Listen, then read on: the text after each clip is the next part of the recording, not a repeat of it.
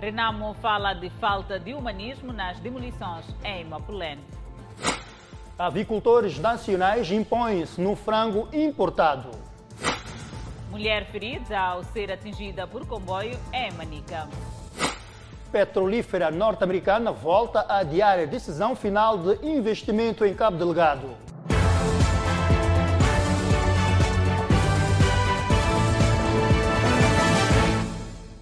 Muito boa noite e seja bem-vindo ao Fala Moçambique. Moradores de Mapulene, na cidade de Maputo, agastados com demolições de construções consideradas ilegais e dizem que não vão permitir nenhuma outra no local Adelaide. A bancada da Arnam, na Assembleia Municipal, visitou este sábado o local das demolições. Assim está parte da área de Mapulene. Destroços chamam a atenção de transeuntes. Demolições ainda por concluir, pois algumas construções tinham estruturas bem firmes. Os moradores dizem que não vão permitir quaisquer obras em suas casas. Yeah. Mas aqui não vai fazer nada. Vão impedir? Sim, vamos impedir. Estamos aqui mesmo. Não vamos, não vamos, ele não vai fazer nada. De verdade, não vai fazer nada. Com o grupo dele, o Azir, não sei, o mais dele, aqui não vão fazer nada. Se eles querem, se, se o Brão quer vir construir, é para vale a pena vir nos pedaçar com, com paz cavador. Vale a pena vir nos pedaçar com paz cavadora só. Alberto Chirinza contraiu ferimentos na perna com a ação da paz cavadora no primeiro dia das destruições. Com a ferida já a cicatrizar, quer responsabilização. Ontem, quando apareceram, depois de ter feito o seu trabalho, mandei parar o, a máquina, ele parou, abriu a porta, falei com ele, eu perguntei, ainda lembra-se de mim? Ficou um tempinho, não sei se estava pensando, depois disse sim, lembra. Agora, como você nem para vir me visitar, para saber como que está a ferida, nada. Não me respondeu nada. O porta-voz da bancada do Renamo na Assembleia Municipal, que esteve no local este sábado, diz ter faltado fiscalização por parte do município. Mas na construção destas todas as infraestruturas, onde é que estava o município? Como fiscalizador das obras. Porque para ergueres uma obra dentro de uma cidade, dentro de um município, é preciso que apresentes a planta topográfica e obtenhas licença e depois do ATI. O município de Maputo anunciou o cumprimento da ordem do Tribunal Administrativo um dia antes da operação da sexta-feira. O município de Maputo vai cumprir amanhã a ordem do tribunal. Assim, os proprietários das construções ora destruídas aproveitam um e outro material dos destroços. A bancada da Renamo na Assembleia Municipal da cidade de Maputo diz reconhecer haver legitimidade no cumprimento obrigatório das decisões do tribunal. No entanto, diz ter faltado humanismo por parte das autoridades autárquicas. Reconhecemos a legitimidade da posição do tribunal, mas também há esta parte humana que deve ser tomada em conta. Ainda não houve esclarecimento sobre a origem do documento que levou à pausa no primeiro dia das demolições, muito menos possíveis responsabilizações aos que permitiram as construções. Pais encarregados de educação céticos quanto à retoma das aulas presenciais por parte dos seus educandos nas classes iniciais. É verdade, Adelaide. Estes apontam as condições de higiene existentes nas escolas como um dos principais entraves. Nas entradas. José Malate, de 12 anos de idade, faz parte das estatísticas dos alunos que em breve retomam as aulas de forma presencial. O rapaz, que frequenta a sexta classe, está ciente que o regresso à escola é diferente do habitual, por isso está preocupado. Tem outras crianças da segunda, que de 6 a 7 anos, que podem fazer as trocas das máscaras, que não sabem, que ver outro colega com a máscara bonita, vai pedir para se emprestarem as máscaras, enquanto não podemos emprestar as máscaras. Mas José não é o único nesta condição. Como é que vai ser? Difícil, mas vai ser para nos proteger. Há vários pais e encarregados de educação ainda indecisos. Hum, yeah, tá, complicado também. O transporte para chegar até lá é, é complicado. Hum, os, nossos trans, os transportes também em si não ajudam tanto. Mas eu acho que a volta às aulas é uma boa opção, né? É, o, que, o, que, o, que, o, que está, o que coloca assim em dúvida é o fato de haver ter uma criança em defesa. Né? A preocupação se estende às condições existentes nas escolas. Eu acho que essa é a pior parte, porque sem, sem a doença já era difícil ter. O saneamento é, é mau. Imagina de, com esta doença. Não tem como lavar as mãos. A casa de banho é de todos, mas nunca está 100% limpa. Dona Marta assume estar com medo. Conhece tão bem as condições da escola onde o seu filho estuda. Mas as condições já estão péssimas. As condições em algum momento deixam a mãe com medo. Sim, sim, sim. Porque tenho um filho de 9 anos que vai fazer quarta classe aqui. Já pá, tenho aquele medo ali, porque criança e criança sempre sentem necessidade de ir para a casa de banho. Tá vendo? Vai para lá, não sei o que vai acontecer. Tá vendo? Um dos principais desafios nesta retoma é evitar com que a escola seja um foco de infecções por Covid-19.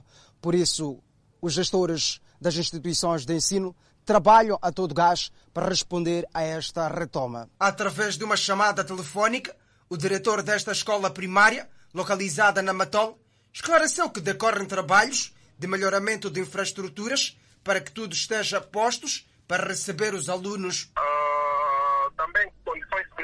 sanitárias, temos, estamos num processo muito avançado de construção de casas de banho novas, exato, exato. de forma a responder, de forma a responder esta, esta essa situação, né? essa situação pandêmica. Exato. Temos, temos, temos, temos uh, estado a evitar esforços no sentido de terminar a construção das casas de banho muito antes mesmo da, da retoma das aulas presenciais. Tanto é que temos, temos já conosco o, a nossa sanitária. A retoma das aulas de forma presencial em todo o país está prevista para 22 de março próximo.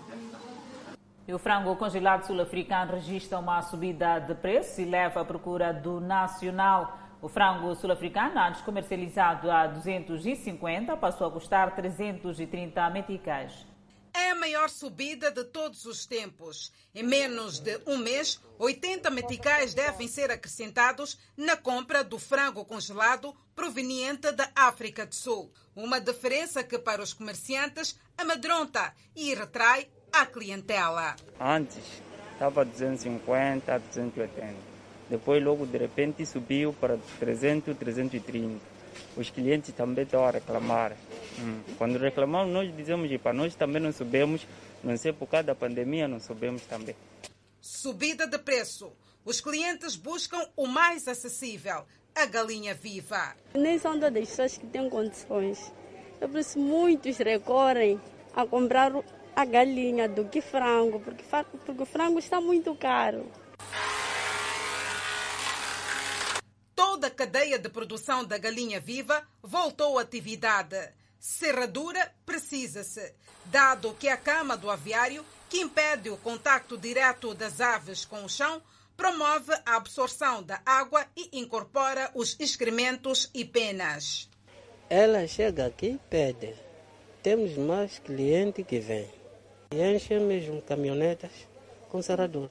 Por outro lado, uma demanda leva os revendedores de pintos a pautarem pelo regime de marcação no ato da venda.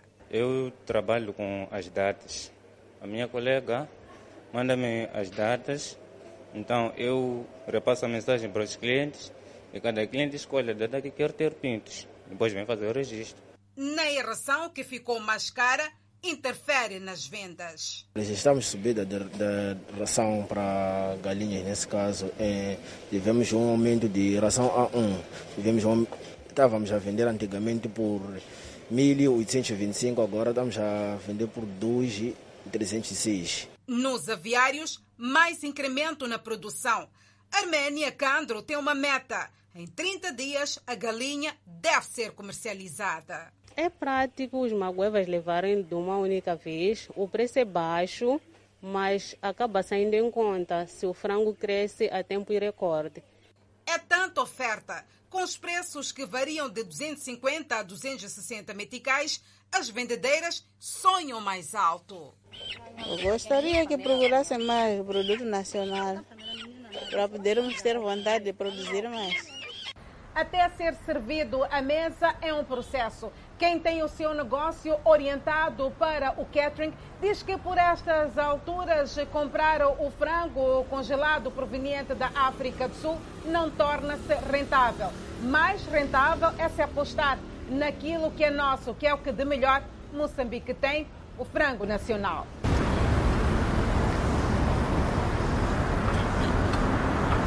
É verdade que o cliente gosta do frango mais grande, mas neste, neste momento não nos ajuda, porque a gente fa faz o frango e não tem lucro por causa do preço. O preço está muito, muito alto. O frango é indispensável na dieta alimentar. Melhora a imunidade, combate a gripe, reduz o colesterol, entre outros benefícios.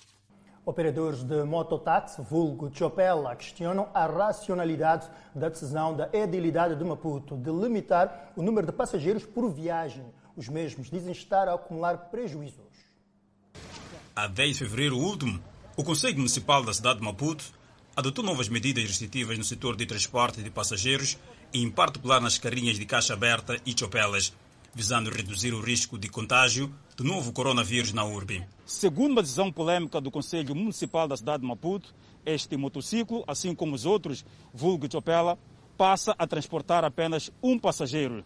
Tudo no âmbito das medidas preventivas contra a Covid-19. Seguimos uma viagem neste Chopela sem destino. Foram quase 20 minutos de conversa. Ernesto Alberto conta a nossa reportagem às peripécias da estrada, desde a queda de faturação e a relação com a Polícia Municipal. Agora temos que carregar uma pessoa e aí não é fácil para tu trabalhar dessa situação, porque quando encontra um casal não tem como os levar, porque são duas pessoas. Enquanto o município só quer para levar uma pessoa. E caso não cumpra, há multas da parte do município? Sim, há multa sim, porque quando te encontram, no momento que te encontram com duas pessoas, aí o município te passa uma multa de mil meticais. Fora as multas, há igualmente a queda de faturação e parqueamento de chopelas em caso de obediência à decisão da utilidade. Antes tu pagavas 4,200, agora há postos que não querem entender, ainda continuam a querer esse dinheiro aí. Enquanto não há, há por dia é normal você carregar e voltar para casa com uns 200. Assim não há como mesmo, não tem como, mas... Quando eles encontram, quando carregamos duas pessoas, mandam parar e às vezes parqueiam os chopelas, é difícil. Pascoal Carvalho diz que desde que eclodiu a pandemia da Covid-19, tem no Chopela o seu meio seguro de transporte, pelo que não encontra racionalidade na medida. É meio constrangedor, porque o Chopela ela precisa de um custo, né? E transportando só uma pessoa, imaginemos que seja um casal. Então tem que separar-se, pegar um outro chopela, ou seja, pagar dois chopelas, vamos supor, daqui até, até a baixa são 200 meticais por chopela. Teremos que pagar 400 meticais. É, apesar dos custos, é constrangedor. Vou ter que me separar da minha parceira para poder chegar a, a, ao destino. Passageiros e operadores destes meios falam de paradoxo e sustentam que os autocarros não obedecem nenhum distanciamento, sobretudo nas chamadas horas de ponta. Retomaram as obras de construção da bacia de captação de águas pluviais em Machaquén, interrompidas por conta da chuva. Os moradores não acreditam que a bacia vai resolver o problema de enchentes. De quintais a ruas, Machaquene não tem espaço que escape aos alagamentos sempre que chove. Quando chove aqui, mesmo as casas, as ruas, essa, essa, esse lugar fica alagado. Yeah, alagado e não, alagado é favor, fica intransitável, porque mais ou menos um meio metro de, de, de altura do que a água atinge. As obras de construção da bacia de captação de águas pluviais retomaram com a pausa da chuva. A obra veio, mas em tempo impróprio, na verdade, porque começa, logo que chove, tem que parar de, de, de, de, de trabalhar. Yeah, agora parou, mas logo que secou começaram, mas se chover agora, a obra para. Na opinião dos moradores, a bacia em construção é pequena para tanta água por reter. Esta bacia, bom, eu não sei se chamaria de bacias, hum, chamaria de bacia, porque é uma cozinha pequenina, uma tigela, isso não é nada. Se vai minimizar, Ih, tenho muitas dúvidas. Dizia, eu não entendo nada de, de engenharia, não, não é minha área, mas duvido. Se vai minimizar, Terceiro, devia-se tirar mais famílias para largar, sim, não é? É, é pequena, não é grande, nem vai ajudar. O valor, talvez, que, vem na chapa e aqui, para vermos a obra, é, é muito difícil para acreditar. Que aquele valor mesmo é real que saiu para servir todo o trabalho que estão fazendo. A chuva parou e os quintais antes alagados secaram, mas o cenário que fica continua caótico. Por outro lado, os moradores não acreditam que a bacia de captação de águas pluviais, ora em construção, irá solucionar este problema. Nem, nem, nem tem uns trabalhadores, talvez trabalhadores são cinco, duas, duas pessoas, por vez que estamos a ver ali a sair. Não são próprios, talvez, só talvez foram arranjados em casa, foram levados para vir trabalhando aqui são biscateiros. Quer com isso dizer que não há intervenção de engenheiros? Não, claro, isso é verdade, que nós vemos que estamos aqui a ver sempre o, o, o trabalho. Parte do material e equipamento que estavam misturados com lama foi recuperado e a obra decorre, embora a meio gás. Munícipes já gastados com as condições da via que liga Marcha-Antoine a Machava-Sossimol, na cidade de Matola, uma estrada erguida recentemente, mas que já se encontra esburacada. É um verdadeiro exercício feito por vários automobilistas que usam esta via que liga Marcha-Antoine a Machava-Sossimol, atravessando Tzalala, uma estrada construída recentemente mas que já se encontra esburacada. Essa estrada aqui está, está mal, está muito mal. Mas eu não sei como é que a estrada está mal quando tem municipais e o Conselho Municipal passa daqui, alguns ministros passam daqui, a estrada está assim. Esta zona é residida por gente de renome, não quero estar aqui a, a mencionar o nome de ninguém, gente grande, de maneiras que custa-me acreditar que um bairro deste, uma zona muito habitada como esta, cidade da Matola, encontra-se com esta via de acesso assim desgastada de qualquer maneira. Esquiva aqui, esquiva ali, tudo para evitar a degradação das suas viaturas. Alguns automobilistas apontam a circulação de caminhões de grande porte como uma das causas que tem estado a acelerar a degradação da via. Bom, é, é, é, é de lamentar. Primeiro porque essa é uma estrada que, que no, o seu máximo são 5 toneladas. Mas todos os dias passam caminhões por aqui cheios de carga e por acaso passam todos os dias aqui e, e, e, no entanto há uma polícia que está aqui a fiscalizar a estrada e eu creio que nenhum deles sai daqui com multa. Outros não têm dúvidas que o problema está ligado à má qualidade da estrada. Yeah, eu, os caminhões eu não acho muito errado que, que passem, mas a estrada também está muito mal feita. As intervenções anteriores não mudaram absolutamente nada, apontam os munícipes eu não sei o que o governo tem a dizer acerca disso. Da última vez, tinham que virar na estrada, vieram meter pedrinhas, saíram foram embora. Será que estamos a viver? Por isso, agora, exige uma intervenção estruturante por parte da idealidade. Essa estrada nunca, epa, já, já está já está há pouco tempo a ser construída. Já com esses, com esses problemas, o município tem que ver esse tipo de, de, de problemas. O município da Matola reconheceu este fato.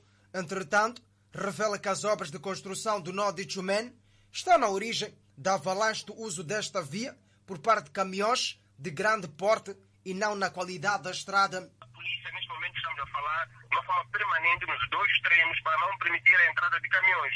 Exato. Mas isto deve ter, em grande medida, por falta de alternativas para quem vem, sobretudo do lado do Moamba, eh, da África do Sul, que quer aceder a circular. A Idilidade esclareceu ainda que continua a trabalhar com a Administração Nacional de Estradas conforme a solucionar o problema o mais rápido possível.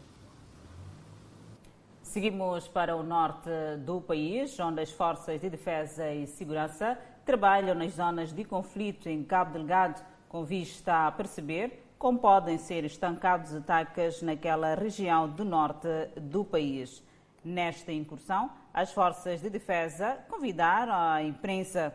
A nossa equipe de reportagem acompanha os trabalhos das forças de segurança naquela zona de conflito com os terroristas. Continuamos com a atualização da informação para saber que um homem foi encontrado morto dentro de uma viatura abandonada em Maputo. Segundo a polícia, a morte uh, pode ter uh, como motivo asfixia. Comunicado como, como somos a estrutura local, por causa desse caso que aconteceu, as pessoas que passaram de manhã viram um carro estacionado aqui, sem perceber, e pensavam que são dono, eu, eu o dono de, dessas obras que está ao lado do secular. Mas o, período da tarde, às 14 horas, fomos comunicados que há vestido de sangue que, que tá, tá, tá, está na estrada. Nos aproximamos, chegamos aqui enquanto já tem a polícia. Cernic e toda, toda a polícia.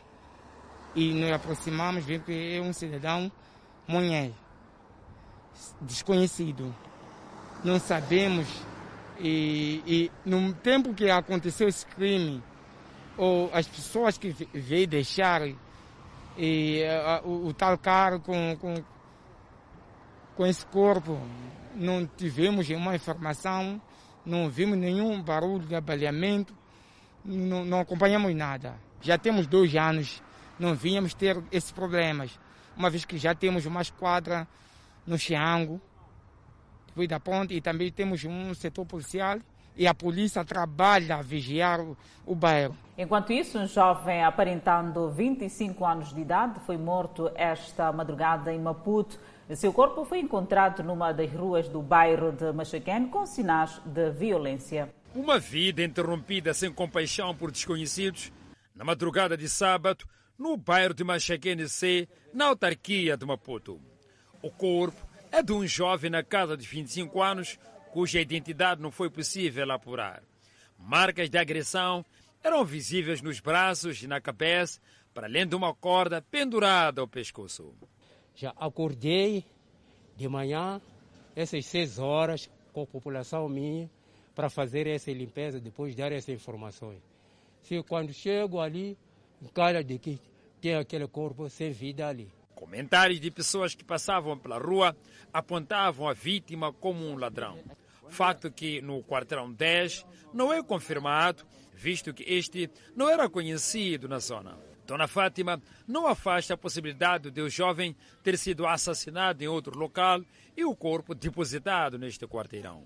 Levaram a pessoa de onde levaram, assassinaram, vieram atirar aqui. Só um problema para nós, o quarteirão. Por o quarteirão não viu nada, mas quando acordamos de manhã, deparamos com aquele problema ali.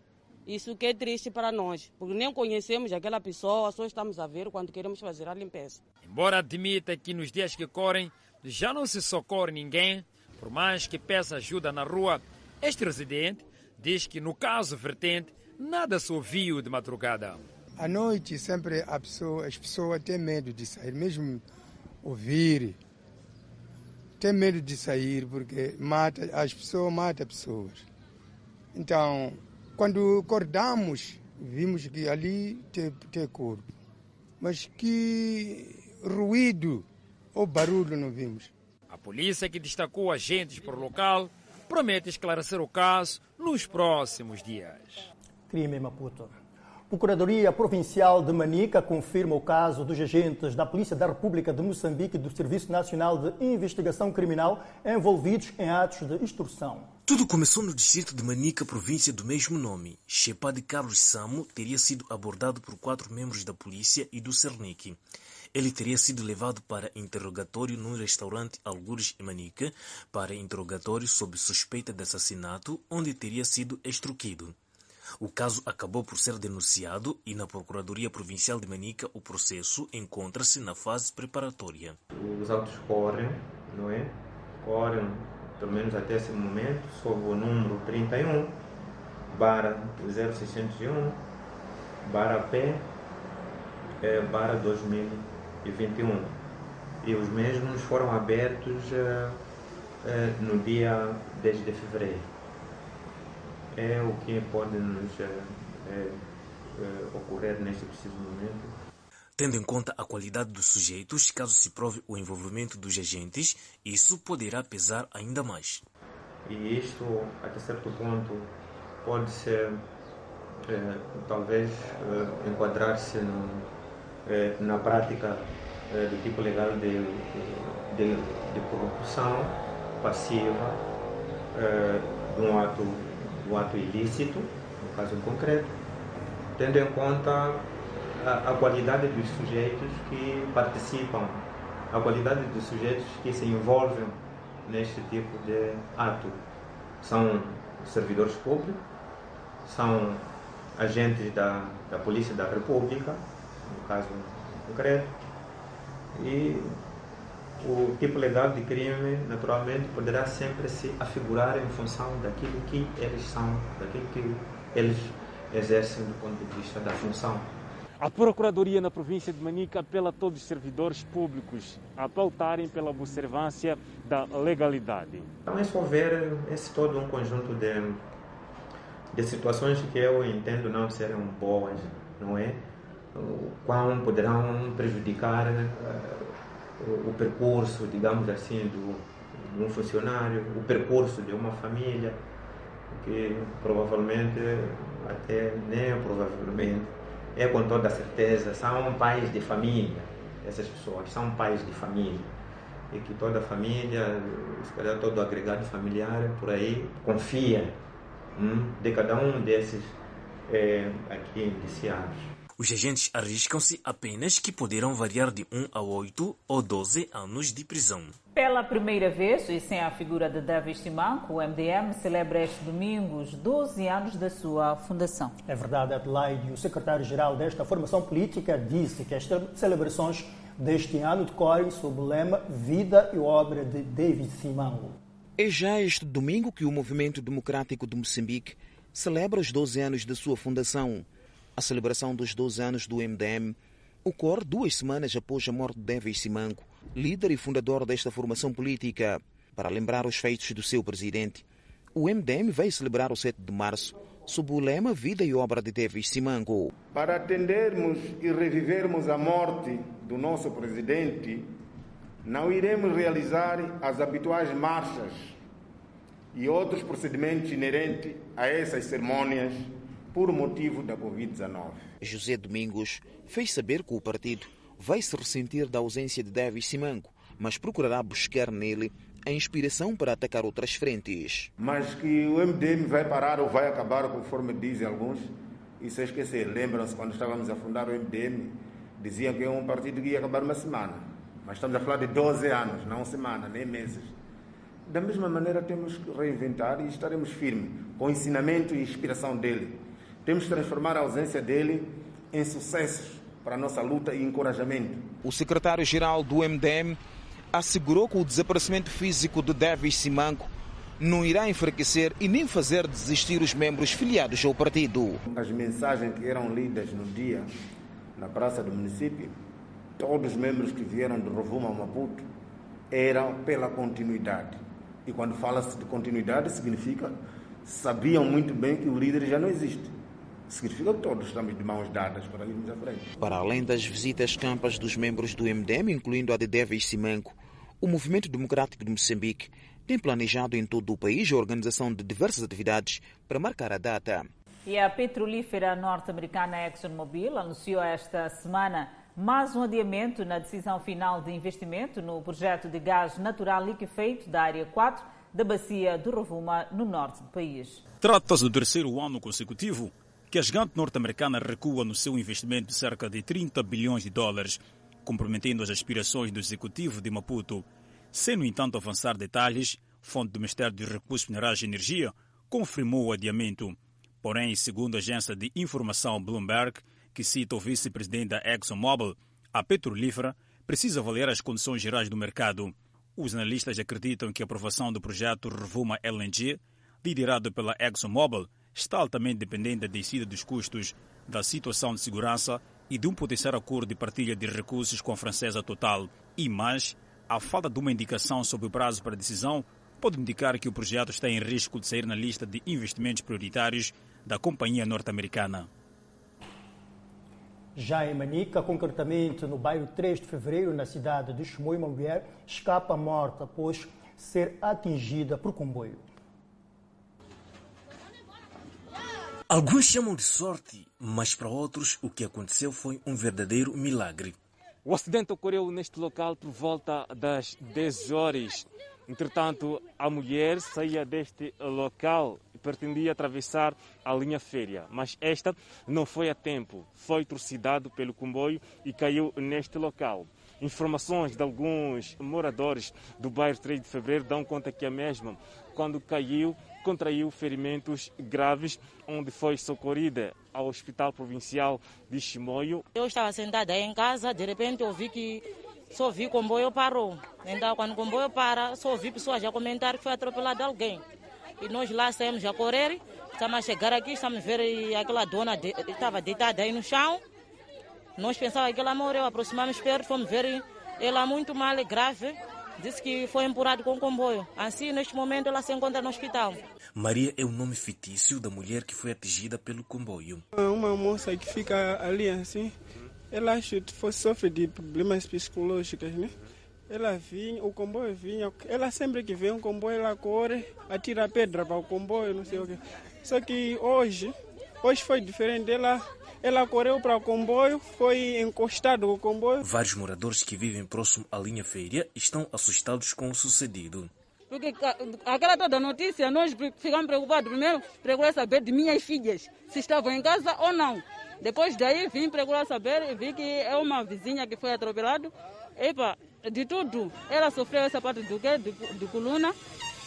Mas eu lamento bastante por ela, porque, epa, não foi a intenção dela também hoje para acontecer esse tipo de coisa para ela. Alguns já pensam em abandonar o local para evitar casos do gênero. Nós podemos sair, sim. Com esse todo risco, nós vamos sair. É só nos minimizar, nos procurar os filhos para nos, nos deixar. Nós vamos sair. Porque isso aqui é risco de vida. Hoje pode acontecer para ela, amanhã pode acontecer para minha filha. Isso não estaria bem. O comboio de carga que atingiu a mulher fazia trajeto posto administrativo de Machipanda, província de Sofala. E este é o segundo acidente ferroviário a se registrar em Chimoio em menos de quatro dias. Banco Mundial aponta para a primeira contração em três décadas. Enquanto isso, um homem é acusado de vender a casa do falecido amigo em Tete. Notícias a acompanhar logo após o intervalo. Até já. Voltamos com a informação. A PRM em Inhambane está preocupada com mortes por acidentes de viação envolvendo menores. O caso mais recente aconteceu em Massinga, onde uma menor de apenas um ano foi, foi atropelada quando gatinhava sozinha na rua. Depois do interregno verificado no mês de janeiro e fevereiro, em que não foram verificados muitos casos de mortes por acidentes de viação em Nhambane, o mês de março começou semeando luto em quatro famílias. O que mais preocupa a corporação em Nhambane é que boa parte das vítimas são crianças. A semana uh, foi sangrenta, uh, na medida em que registramos quatro casos de atropelamento, que na sua maioria são menores. Na cidade da Machixe, eh, temos uma menor de 12 anos de idade. No distrito de Govuro, o menor igualmente de 5 anos de idade. Jumali explica o triste episódio registrado em Massinga, onde uma menor foi colhida por uma viatura quando circulava sozinha na rua, após ter sido abandonada por uma babá. A menor foi acolhida por uma viatura de marca Isuzu quando uh, acabava de ser deixada pela irmã que subiu numa mafureira e uh, a menor uh, acabou gatinhando e queria atravessar a estrada e foi logo colhida. A polícia aqui em Nhambane aponta a falta de cuidado para com os menores por parte dos pais e ou encarregados de educação, como que tem vindo a contribuir para este tipo de problemas. Aqui eh, temos, portanto, uma, uma chamada de atenção para toda a população, para todos os encarregados de educação, principalmente para os tutores, os que estão com, com as crianças de imediato, para tomarem, portanto, precauções. Portanto, não é normal uma menor de um ano de idade ser atropelada sozinha, portanto, na estrada. O que quer dizer que houve desatenção por parte dos pais, por parte dos encarregados de educação e bem como os tutores, as pessoas que estavam diretamente com, com, com a criança. Por outro lado, a corporação chama a atenção aos condutores para que pautem por uma condução responsável para evitar sangue nas estradas. Arrancam dentro de dias as obras da asfaltagem da estrada que dá acesso ao Hospital Geral de Maré, na cidade de Nampula. A obra vem responder às inquietações dos utentes daquela unidade sanitária e munícipes da URDA. Buracos e mais buracos na estrada que dá acesso ao Hospital Geral de Mareira, em Nampula. As reclamações ganhavam intensidade com o tempo. Nesta via, há de várias instituições, estabelecimentos comerciais e habitações, além de unidade sanitária de referência. A questão da estrada realmente está esburacada e com as chuvas que têm se fazido sentir na cidade de Nampula, merece uma intervenção do governo local. Assim que estão a ver lompas, até ontem caíram três motociclistas, sim, devido à estrada que não está boa. Para aliviar o sofrimento dos municípios, o edil de Nampula, Paulo Vahanle, lançou a primeira pedra para a asfaltagem da via, num investimento de cerca de 29 milhões de meticais. Que compreende a asfaltagem da via no troço já mencionado, mais a construção de pontes e valas eternais. E está, portanto, previsto para seis meses, numa primeira fase, e as outras fases vão, vão acontecer na medida em que o empreendedor vai mostrando a sua capacidade, a flexibilidade, a honestidade nos trabalhos. Trata-se de uma via bastante importante não só para os moradores do bairro de Marere, mas também os utentes do Hospital Geral de Marere, que dista alguns quilómetros deste ponto onde nos encontramos. Até porque, além de um hospital muito grande que existe mais adiante, existe mais uma universidade que também eh, alunos ou então estudantes provenientes de vários pontos daqui da cidade usam a mesma via para aquela instituição de ensino superior. Daí que a asfaltagem desta via será um grande ganho para os municípios de Nampula. Eu faço taximota. Ter carregado doente, mas a nossa via não está boa. Mas com a vinda dessa reabilitação, está bem-vindo, porque também lá o hospital maior e temos a escola. Nessas zonas estavam muito preocupados, mas não conseguia como. Mas se isto aqui ser verdadeira coisa, estar boa, eu digo muito obrigado. Além da degradação da via reclamada neste momento pelos municípios, a falta de iluminação pública constitui outra preocupação para os utentes deste troço. À noite também temos lamentação, está escura essa nossa via, não tem iluminação. A falta dessa iluminação, também a bandidagem está cheia.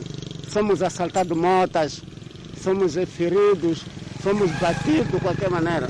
Para além do trabalho a ser feito na zona de Marere, o edil do Conselho Autárquico de Nampula, Paulo Vahanle, anunciou para breve vários outros projetos de melhoramento de vias de acesso a nível dos bairros de Muatala e Namtekeliwa. Seguimos com a economia nacional. O Banco Mundial afirma que a economia de Moçambique registrou a sua primeira contração em quase três décadas devido à pandemia da Covid-19, comprometendo ainda mais alguns ganhos de desenvolvimento durante conquistados num país que enfrenta desafios substanciais.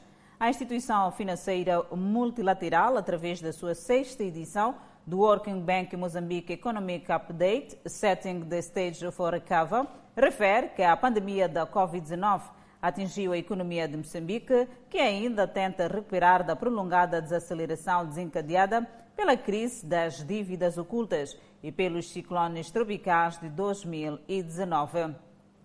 Estima-se que o PIB real do país tenha diminuído 1,3% em 2020, em comparação com uma estimativa anterior à Covid-19 de 4,3%, indica o relatório do Banco Mundial, citado num comunicado.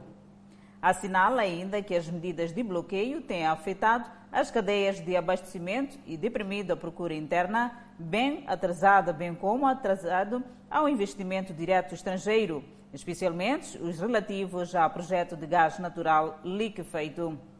Como resultado, segundo o documento, as pressões fiscais continuam a ser significativas agravadas por medidas de desagravamento da Covid-19. A Covid-19 continua a causar estragos nas famílias e empresas de Moçambique, com centenas de milhares de pessoas a caírem na pobreza e atrasar os já lentos progressos do país em direção aos projetos e objetivos de desenvolvimento sustentável, observou o diretor do Banco Mundial para Moçambique, Madagascar, Maurícia, Seychelles e Comores. Prosseguimos com as notícias, onde um homem é acusado de vender a casa do amigo já falecido e despejar a viúva e os filhos na cidade de Tete. Uma vida ao ar lento para uma viúva e seus filhos após suposta venda da casa no bairro Samora Machel, na autarquia de Tete, por parte do amigo do falecido marido. A viúva conta que o homem que vendeu a sua casa, que por sinal também perdeu a vida, aproveitou-se da morte do seu marido na cidade de Chimoio para vender o imóvel. No meio, quando meu marido ficou doente, fomos para Chimoio. Lá ele perdeu a vida. Eu volto aqui, tinha deixado alguém a casa, que é o senhor em Pazula. Depois de eu voltar de Chimoio, encontrei que a casa já está ocupada, já fizeram outra casa do outro lado. E a minha casa está aí conforme como eu, como eu deixei. E eles alegam de comprar a casa, mas a casa é minha, a pessoa que vendeu a casa não lhe pertence. A familiaridade não existe, sem, simplesmente eles são conterrano com aquela amizade de se conhecer lá. Lá, aqui, acabamos de ser tipo irmãos, mas não tinha nada de familiaridade. É mesmo por debaixo desta árvore onde a dona Melita Domingos, com seus dois filhos, vive há sensivelmente duas semanas. Conta que a vida neste local não tem sido fácil e pede justiça. Estou sozinha só com meus filhos, consigo só vender bolinhos, consigo um compro copo de arroz, compro, sei lá, carilho, fizemos, comemos assim mesmo. E vai estar aqui até quando? Eu estou a esperar julgamento porque o caso já está na procuradoria. Não tenho onde ficar com criança. Eu já aproximei o próprio chefe de unidade. Chefe de unidade, quando veio aqui, disse que a venda dessa casa eu não sei. Sem apresentar qualquer documentação da compra, muito menos da liderança local, este homem diz ter comprado a casa por 10 mil meticais. Por isso, sublinha que não vai devolver a casa para a viúva. Eu, eu, eu comprou. Como eu, aquele, aquele senhor me comprou, que ele que vai pode ficar lá. Se eu comprou, o dono do Muniganiza me entregou essa casa porque comprou. Pode ser que dela, mas eu comprou. Pode dizer é dela, não é? Mas ele me vendeu. Aquele senhor vendeu. Os vizinhos estão solidários e pedem resolução do caso para que a árvore deixe de ser abrigo para esta mulher. Que um conterrâneo, um familiar vir vender a casa para ela vir estar embaixo da árvore assim, um pouco complicado, né? Agora, a pessoa que compra diz que comprei, não tenho declaração, só que eu tenho declaração, declaração, perdi. Ladrão pode roubar declaração, faz sentido? Não faz sentido. Deve ser feito, nós queremos a justiça. Ela tem que ir viver na casa dela, entrar na casa com essas crianças, vai ficar onde assim, rouba dela aí, pratos, não sei o que, vai ser maluca. A Miramar soube que o caso já foi submetido à Procuradoria, onde vai seguir os seus procedimentos subsequentes. E por supostamente terem vandalizado um PT e retirado um cabo de cobre, três jovens estão a contas com a polícia no distrito de Dondo, em Sofala. São jovens que, segundo o porta-voz da polícia em Sofala, tem frequentemente vandalizado os postos de transformação de energia, deixando centenas de famílias sem corrente elétrica. Desta vez, o grupo foi encontrado na posse deste cabo de cobre que acabava de retirar de um posto de transformação de energia e que estava em vias de ser comercializado. A Universidade de Moçambique vinha fazendo o segmento desta quadrilha, que desta vez, numa das suas incursões, terá sido flagrada e, naturalmente, conduzida eh, à subunidade policial, tanto no distrito de Dondo. Dos três jovens detidos no comando distrital do Dondo, um admite a sua participação no crime e aponta o seu comparsa em parte incerta como orquestrador do plano. Nós já vínhamos roubando, o filho, já vínhamos cortando num dia, já vínhamos queimando, apesar de tudo mais vendido, né? Só que a segunda vez fomos para cortar, eh? eu e um jovem de um paizinho daí próximo. Quando cortou começou a queimar, de repente chegam polícias aí, disparam dois tiros. De repente quando eu levado ele com polícias, tipo, você também estava metido aqui porque estás próximo. Ele Então, nada. O que você está a nos fazer perceber que esses dois não estavam não estão envolvidos? Não estão envolvidos. Não estavam consigo, não roubaram consigo? Nada, nada, nada. Só foi um mal entendido dele estar presente no, onde aconteceu. Já estes dois dizem que a sua detenção é ilegal, visto que estavam no lugar errado e na hora errada, a ponto de serem confundidos com os que praticaram este ato. Nada, eu nunca não conheço onde se corta esse cobre e nunca vi o quê? A cortar, eu não sei onde está localizado esse PT onde se corta esse cobre. Por que, que você fugiu, se não tinha nada a ver? Tive medo, do jeito que ele manipulou a arma. Tive medo, por isso que eu fugi. De janeiro a esta parte, nas cidades de Beira e Dondo foram vandalizados oito postes de transformação de energia, tendo a eletricidade de Moçambique somado um prejuízo de mais de 380 mil meticais. A polícia em Sofala diz estar em curso ações visando estancar a onda de vandalização dos postes de transformação de energia ao nível desta parcela do país. E para o próximo bloco, Moçambique registra mais 410 recuperados da Covid-19. Pais encarregados de educação aplaudem decisão de reinício das aulas presenciais. Não sai daí, voltamos com mais informação. Até já. Estudantes de Nampula mostram satisfeitos com o anúncio recente pelo presidente da República, Felipe News, da retoma das aulas presenciais. Com um aproveitamento pedagógico de 77,7%, a província de Nampula tinha inscrito no passado ano letivo mais de 130 mil alunos em todos os subsistemas de ensino, dos quais mais de 119 mil foram submetidos a exames, onde 99 mil conseguiram resultados positivos e restantes vão repetir o ano. Alguns estudantes relacionam as reprovações com o modelo de ensino que foi sendo adotado durante o período devido à pandemia do novo coronavírus. No que passamos, né, ficamos um ano quase sentados em casa e era muito difícil, né, estar a estudar via online para outros que são que estão a estudar na faculdade. Vejo que era muito difícil, até mesmo com os que estavam a estudar na escola primária também era muito difícil. As aulas presenciais são melhores do que as online, porque a interação entre os professores com os alunos torna fácil a percepção da matéria. E tendo em conta que existem muitas pessoas que não têm condições para aderir às plataformas online, Sim, isso dificulta um pouco o ensino. O ano letivo 2021 a ser aberto dentro de dias no país, em Nampula vai contar com um universo de 1.615.202 alunos que são esperados no processo de matrículas que tiveram início no passado dia 26 e termina no dia 14 do mês em curso e que serão assistidos por 2.685 professores, sendo 2.500 de N4, 117 de N3 e 68 de N1. Por isso, alguns estudantes olham com alegria o retorno das aulas presenciais, mas deixam recomendações. E as escolas também devem apresentar uma organização em termos de higiene. Mas o setor de educação em Nampula admite que o processo de criação de condições sanitárias a nível das escolas para o retorno das aulas presenciais anunciadas recentemente pelo Presidente da República continua lento. Embora sim, alguns municípios reforçam ainda os apelos sobre a observância das medidas de prevenção da Covid-19, assim como a criação de condições de higienização a nível dos estabelecimentos de ensino por parte do governo penso que já iniciamos o novo ano, a questão administrativa já está sendo retomada e os, os sanitários estão, estão em curso. Penso que até ao início do ano uh, vamos concluir eh, algumas obras. A província de Nampula conta neste momento com mais de 2 mil escolas primárias e secundárias. Seguimos com a evolução da Covid-19 no país.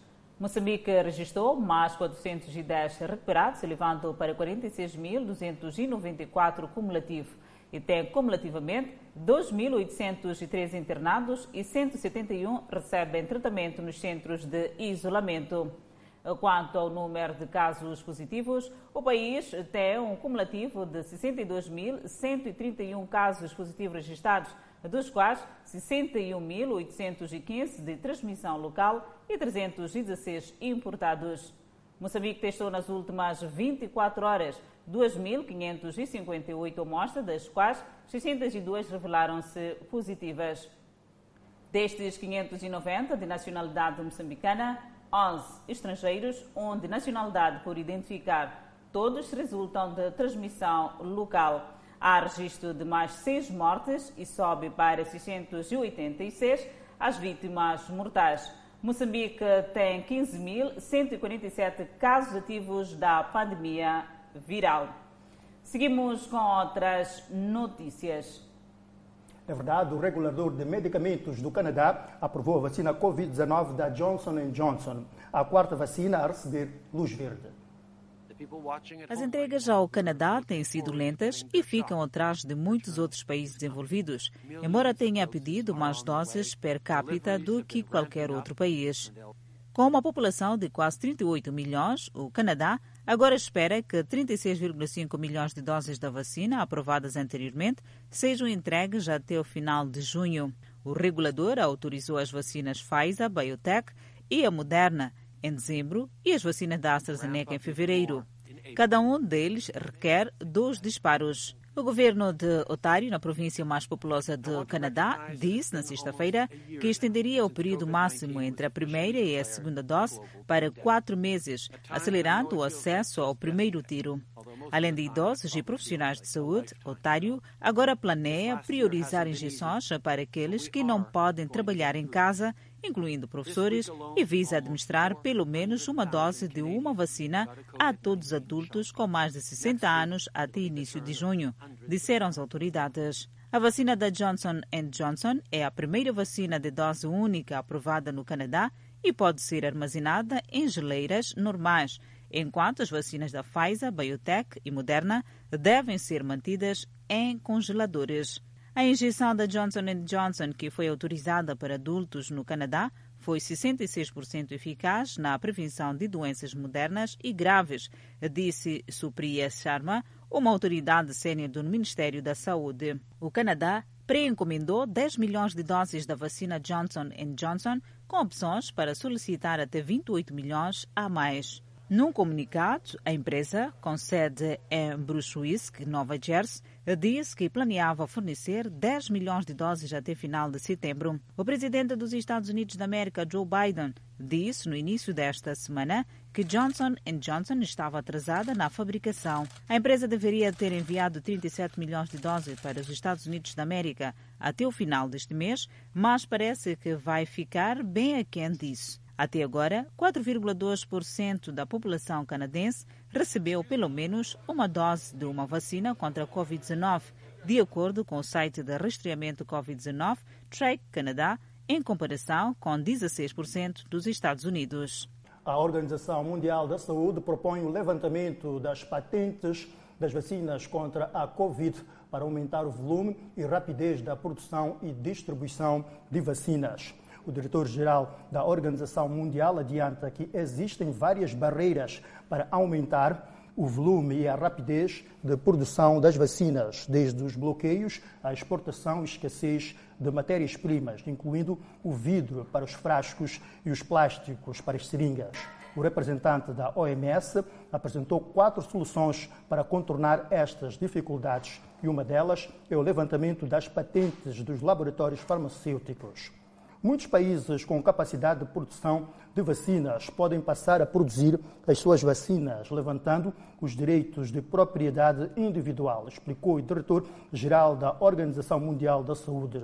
Outras abordagens definida, de, eh, defendidas pela OMS é mais, é mais suaves para as farmacêuticas e mais suaves, melhor dizendo, para as farmacêuticas, passam por parcerias entre os laboratórios, como já fez o Johnson Johnson, ou então a transferência coordenada de tecnologias para aumentar a capacidade de produção, como aconteceu com a gripe das aves. Ainda sobre a Covid-19, o Uganda recebeu o primeiro lote de 864 mil vacinas Covid-19 da AstraZeneca por meio da COVAX. A vacina entregue pela companhia aérea Emirates foi recebida no aeroporto internacional em Uganda pela ministra da Saúde, Jan Ruth Aseng, e embaixadora dos Estados Unidos da América no Uganda, Natalie Brown, e o representante da Organização Mundial da Saúde, entre outros diplomatas. Uganda pretende vacinar 20% de sua população com doses de COVAX, com 40 vacinados por meio de financiamento do governo e do setor privado. A COVAX faz parte do acelerador de acesso às ferramentas Covid-19, lançado em abril pela Organização Mundial da Saúde, Comissão Europeia e França, com o objetivo de proporcionar acesso equitativo a diagnósticos, tratamentos e vacinas. Uganda anunciou planos para comprar 18 milhões de doses de vacina AstraZeneca na Índia, mas o país africano enfrenta escassez de dinheiro. E no próximo bloco, agricultores da Índia protestam novas leis de bloqueio. Notícias a acompanhar logo após o intervalo. Até já.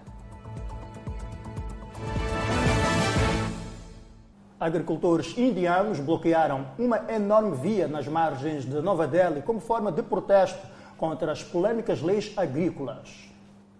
Agricultores queimaram retratos e gritaram palavras de ordem contra o primeiro-ministro indiano Narendra Modi. Milhares se agacharam fora das fronteiras de Nova Delhi desde o final de novembro para expressar sua indignação contra três leis aprovadas pelo Parlamento no ano passado. A legislação não é clara sobre se o governo continuará a garantir os preços de certas colheitas essenciais. Um sistema que foi introduzido na década de 1960 para ajudar a Índia a aumentar suas reservas de alimentos e prevenir a escassez. Os agricultores também temem que a legislação indique que as autoridades estão a afastar-se de um sistema em que uma esmagadora maioria dos agricultores vende apenas para mercados sancionados pelo governo. Eles temem que isso os deixa depender de empresários que não terão a obrigação legal de lhes pagar o preço garantido. O governo de Modi diz que as leis são necessárias para modernizar a agricultura mas os agricultores dizem que serão empurrados para a pobreza. O impasse continua depois de várias tentativas de negociações entre o governo e os agricultores. Os fazendeiros rejeitaram uma oferta do governo de suspender as leis por 18 meses, defendendo que querem a revogação total. Ainda na página internacional, os confrontos continuam pelo terceiro dia consecutivo em Dakar, Senegal, entre a polícia e simpatizantes do líder da oposição que foi preso. A fumaça negra subiu enquanto os manifestantes atearam fogo a objetos ao longo das ruas e atiraram pedras contra a polícia, que avançaram em direção aos manifestantes com veículos blindados. A polícia disparou gás lacrimogéneo para dispersar multidões, jogando objetos contra as forças de segurança e incendiando pneus perto do tribunal onde Sonko foi supostamente definido para testemunhar. Os protestos de sexta-feira ocorreram depois que uma pessoa foi morta na quinta-feira, enquanto a polícia entrava em confrontos com manifestantes na cidade de Bignona, no sul da região de Casamas, de acordo com relatórios locais. As manifestações começaram antes da aparição de Sonko no tribunal por violação sexual na quarta-feira. Ele foi detido a caminho do tribunal e preso por perturbar a ordem pública, depois que centenas de seus apoiantes entraram em confronto com a polícia que bloqueava protestos não autorizados. Sonko, de 46 anos, terceiro colocado na eleição de 2019, foi acusado de violação sexual no mês passado por uma funcionária de um salão de beleza. Ele foi intimado a comparecer ao tribunal para interrogatório depois que sua imunidade parlamentar foi levantada na semana passada. Sonko tem sido um forte oponente do presidente Macky Sall desde 2012 e é popular entre a juventude do país. Sonko e seus apoiantes disseram que as acusações têm motivação política e acusam Macky Sall de conspirar para minar Sonko antes das eleições de 2024. Convidamos a um breve intervalo, mas antes a previsão para as próximas 24 horas. No norte do país, Pemba 29 de máxima, Lixinga 25 de máxima, Nampula 30 de máxima. Seguimos para o centro do país, Tete com uma máxima de 33, Quilimana 32, Chimoio 28, Beira 30. Para Vilanculos, 31 de máxima e 23 de mínima. Inhambane, 32 de máxima e 25 de mínima. Xexai, 30 de máxima, 22 de mínima. Maputo, 31 de máxima e 24 de mínima. Problemas de saneamento básico dificultam vida nos bairros, uma realidade para acompanhar no programa Contato Direto deste domingo.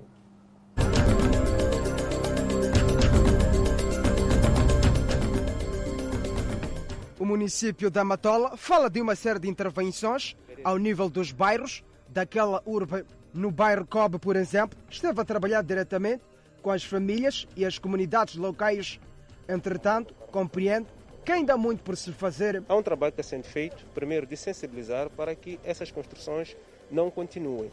ok? São construções desordenadas, são ocupações legais que as pessoas, por livre e espontâneo, quer dizer, vão tomando esses espaços. Entendemos que a pressão de procura de espaço eh, na cidade da Matola para a construção é maior. Eh, temos vários fatores históricos que podemos citar, desde a guerra dos 16 anos, que as pessoas foram aproximando, e também até situações que ligam até a nós como funcionários do município em algum momento. As estruturas locais vão permitindo que hajam essas construções ao longo desses pontos que nos estamos a referir, bacias, assim como os canais. Desde 2018 a esta parte, nada vai e nada vem. Os moradores voltam a enfrentar o mesmo dilema.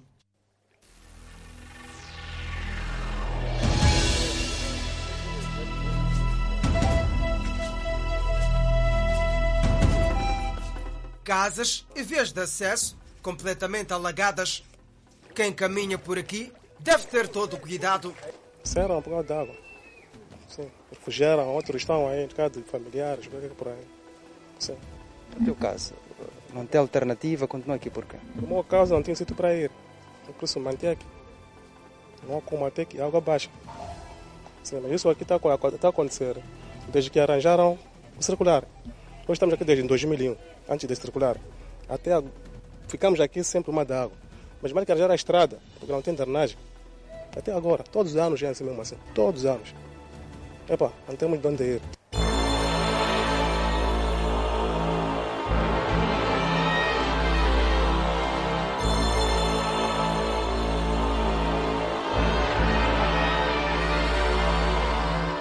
Elias é um homem preocupado.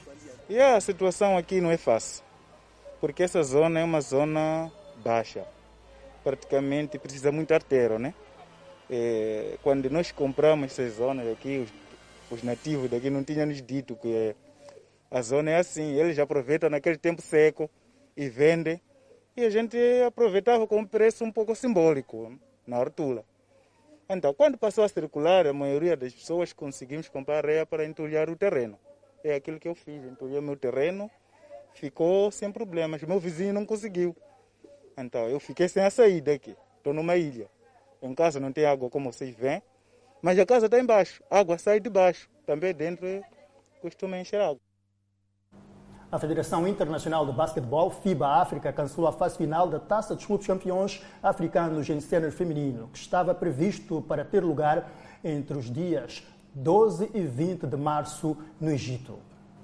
Na sua nota que anuncia o cancelamento da prova, a FIBA África não avançou os motivos por detrás desta decisão, mas cogita-se que a mesma deverá estar relacionada com o impacto da pandemia da Covid-19, que em muitos países africanos obrigou a paralisação da competição há quase um ano. No mesmo comunicado, o organismo máximo que tutela a modalidade no continente africano refere que a prova deverá acontecer ainda este ano, provavelmente este semestre, num país ainda por apurar. Esta decisão foi anunciada numa altura em que o representante de Moçambique na prova, o Ferroviário de Maputo, finaliza os processos de preparação da sua participação na prova, onde pretende defender o título de bicampeão africano conquistado em 2019. As pupilas de Nazir Saleh, treinador que assumiu os destinos da equipa no ano passado, vinham trabalhando a todo gás. Porém, tinham, na falta de ritmo competitivo, como um entrave para se apresentarem em melhores condições nesta competição. Na fase final da Taça dos Clubes Campeões Africanos de Basquetebol, o Ferroviário de Maputo deveria enfrentar alguns adversários de peso, como é o caso do Interclube de Angola. E o Fala Moçambique fica por aqui. Por hoje é tudo. Previna-se da Covid-19. Até a próxima.